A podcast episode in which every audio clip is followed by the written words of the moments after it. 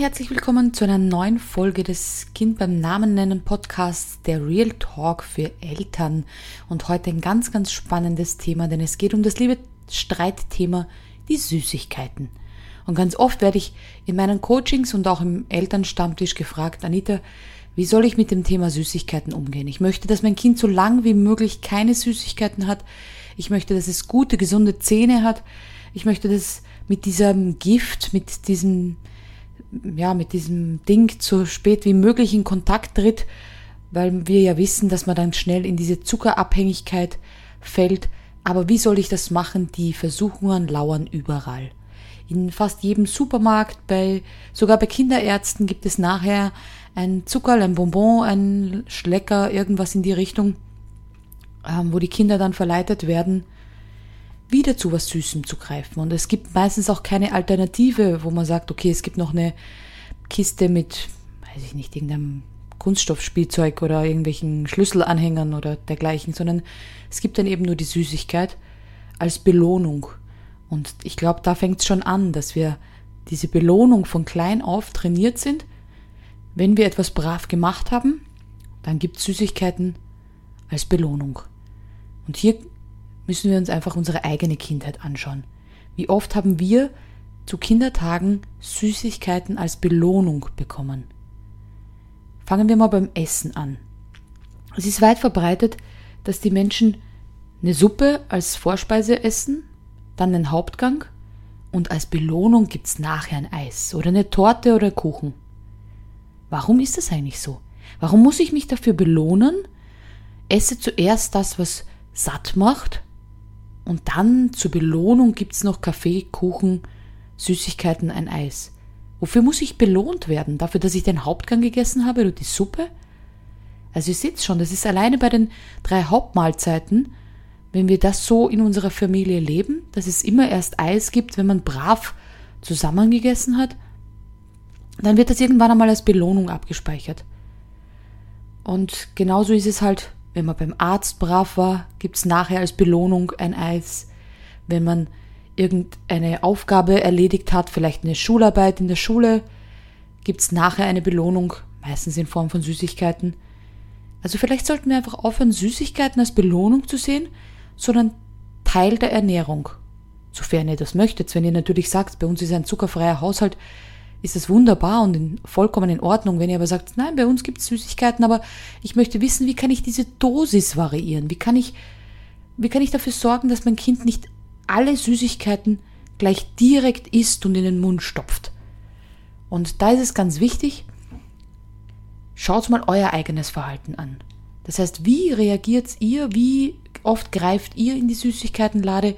Wie oft ist bei euch Süßigkeiten für die Nerven vielleicht zur Nervenberuhigung? Wie oft greift ihr da in die Lade? Und wie weit sind diese Süßigkeiten versteckt? Und wann werden die herausgeholt? Wann gibt es zur Belohnung etwas?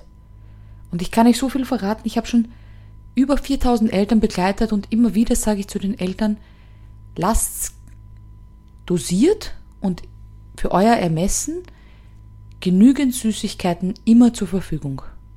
Was das genau ist und wie viel, das habt ihr selbst in der Hand als Eltern. Aber wenn so eine Schale mit Süßigkeiten am Tisch steht oder eine, es gibt eine Lade, in vielen Familien gibt es die Süßigkeitenlade, wenn die jederzeit verfügbar ist, muss das Kind das nicht in den Mund stopfen, weil es von klein auf weiß, hier ist immer was drin und hier kann ich mir was nehmen. Was da drinnen liegt und wie viel, ist natürlich in eurem Ermessen. Da müssen nicht fünf Schoko-Osterhasen liegen. Da kann auch ein halber Schoko-Osterhasen liegen. Hier können auch Dinge sein, wo ihr sagt, okay, das ist in Ordnung. Das ist für unsere Familie in Ordnung und für unsere Art der Ernährung. Und da möchte ich mich gar nicht zu sehr einmischen, weil das ist wirklich von Familie zu Familie unterschiedlich. Aber bei uns gibt's diese Lade und die ist randvoll. Und wir essen fast nichts davon. Wir nutzen diese Lade immer wieder zu Halloween und räumen dann wieder alles aus, was hier sich angesammelt hat und geben das dann in die Halloween-Schale, wenn bei uns geklopft wird, weil eben nicht alles gegessen wird. Das heißt, mein Kind hat freien Zugang zu den Süßigkeiten und ich mittlerweile ist sie zehn, das heißt, ich muss sie auch nicht mehr sehr dosieren. Aber sie greift dann einfach auch nicht mehr ständig rein, weil sie weiß, sie kann auch in einer Stunde oder in zwei reingreifen, jederzeit reingreifen Und ich versuche dieses Süßigkeiten-Thema so zu sehen wie Obst, Gemüse. Da muss mich mein Kind ja auch nicht fragen, darf ich ein Stück Paprika oder ein Stück Apfel?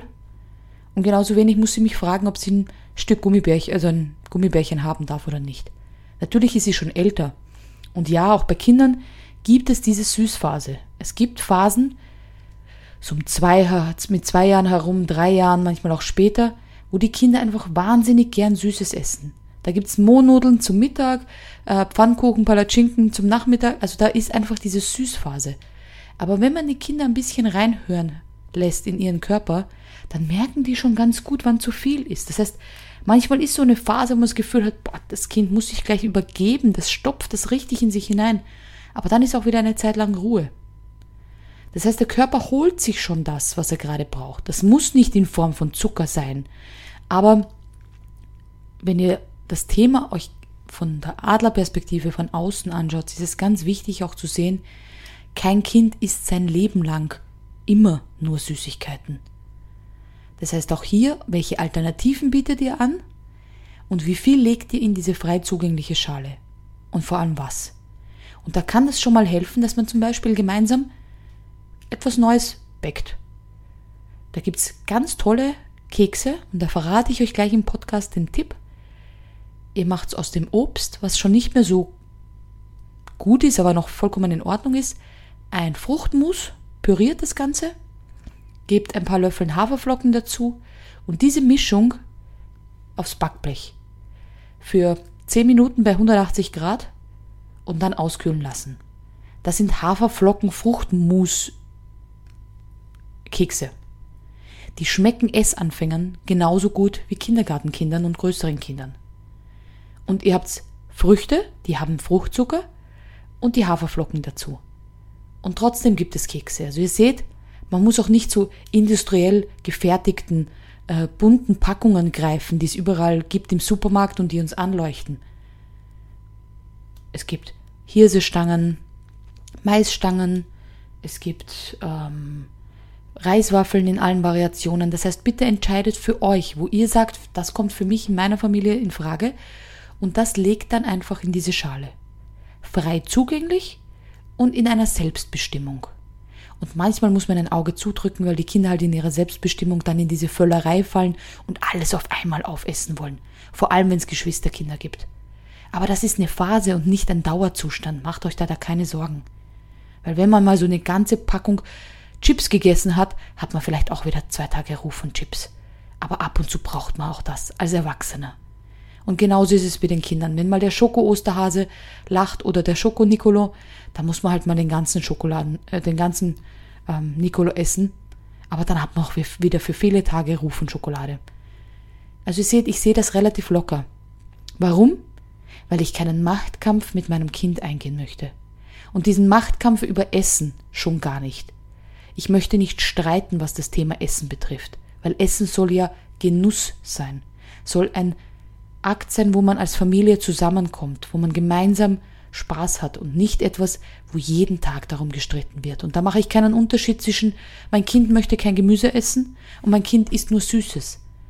In allen Variationen wird über Essen gestritten. Und da bin ich ein Freund von Alternativen finden, witzige Alternativen finden, auch beim Gemüse, und auch bei den Süßigkeiten. Und dann frei zugänglich lassen. Und dann mal beobachten, wie das Kind darauf reagiert. Das ist mein Impuls und ich bin gespannt, was ihr dazu sagt, weil ich weiß, dass es ein sehr emotionales Thema ist, weil wir das in unserer Kindheit auch sehr emotional er erlebt haben. Also schreib mir gerne, wie du das als Kind empfunden hast. Durftest du zu Süßigkeiten jederzeit zugreifen oder waren sie bei dir verschlossen irgendwo in einem Schrank? Und wie machst du das bei deinen Kindern und was sind deine Gedanken dazu? Komm gerne in die Facebook-Gruppe, das Kind beim Namen nennen. Dort gibt's einen Post zum Thema Süßigkeiten und lass uns dort gerne in Kontakt bleiben. Ich freue mich, bis zum nächsten Mal. Deine Elterntrainerin und Wutmacherin Anita.